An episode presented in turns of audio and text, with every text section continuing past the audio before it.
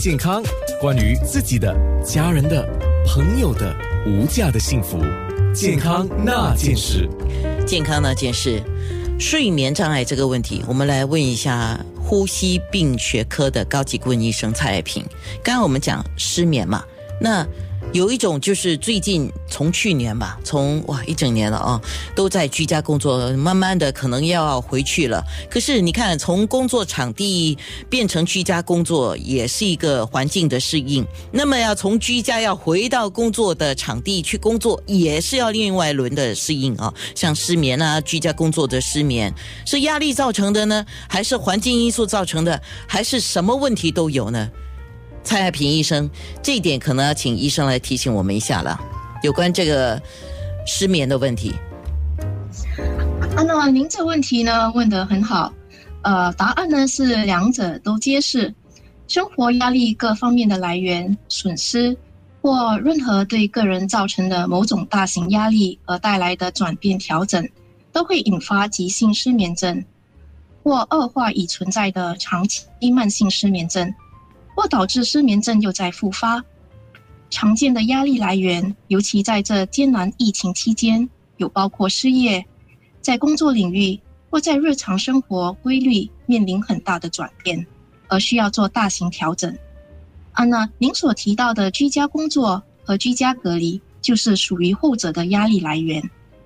其他普遍造成心理压力因素呢，也例如财政上的损失或压力。亲人、亲朋好友之死临终，个人或亲朋好友的病痛，或接到与个人非常重视有关的坏消息，甚至搬居移民。换句话说，任何对个人造成的某种大型压力，都会引发急性失眠症。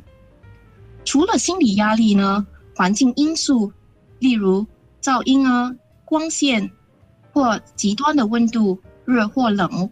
都可能造成失眠症，以及任何可能干扰正常睡眠的事物，像身体不适、疾病病痛或服用带有刺激性的药物和化学品，例如酒精啊、咖啡因和香烟里的尼古丁。日程安排呢和这个换胆导致时差，白天到夜晚切换，造成人体时钟失调和昼夜节律障碍，这也可能引发失眠。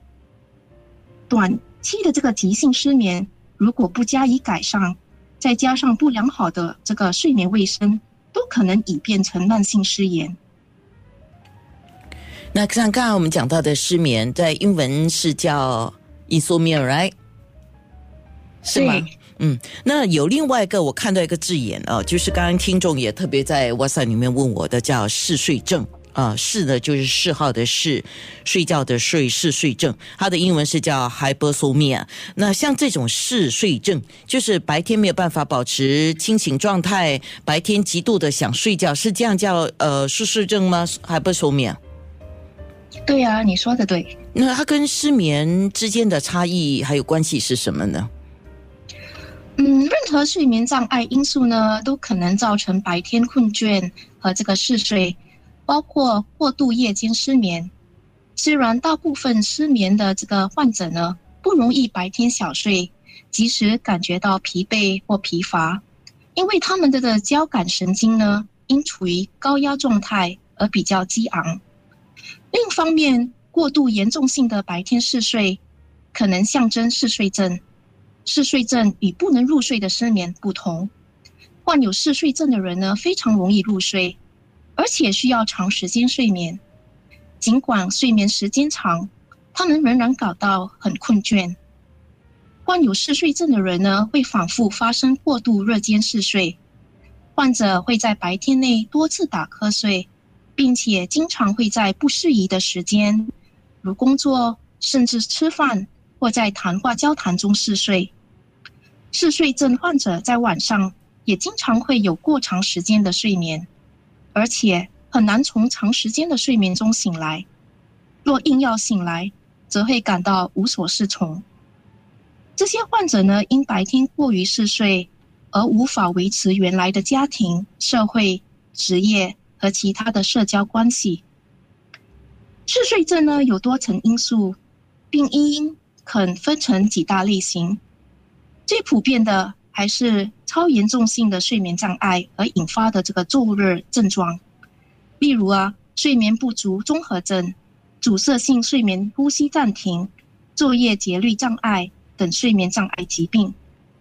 其他在临床所见的因素包括医学疾病，尤其这个脑部疾病，过量服用或者滥用镇定精神药物而产生的副作用。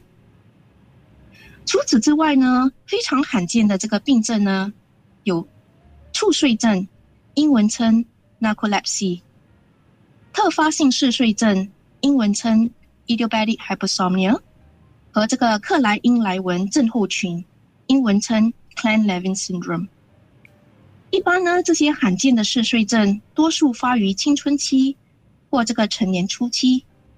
猝睡症和原发性嗜睡症。这个持续数月甚至数年，发复性的这个嗜睡症呢，像莱因莱文症候群会出现很多次，在正常睡眠和过度睡眠之间不断的反复。这些人呢，一天通常会睡超过十八小时，还是觉得不不能这个清醒。嗯，所以等一下呢，我们就会提到医生说的阻塞性睡眠呼吸暂停综合症。啊，这个是在十一点二十分，我们就会谈到这个问题。当然，有这样的一个问题的人要注意，可是应该怎么办呢？那我现在先问听众一个问题，你们自己想一想，你可以回答我，你哇塞回答我八八五五零九六三，或者你自己心里面有一个答案，说你觉得应该是那样的，那你自己先背个答案，等一下我就给你解答啊。打鼾就是睡得好吗？健康那件事。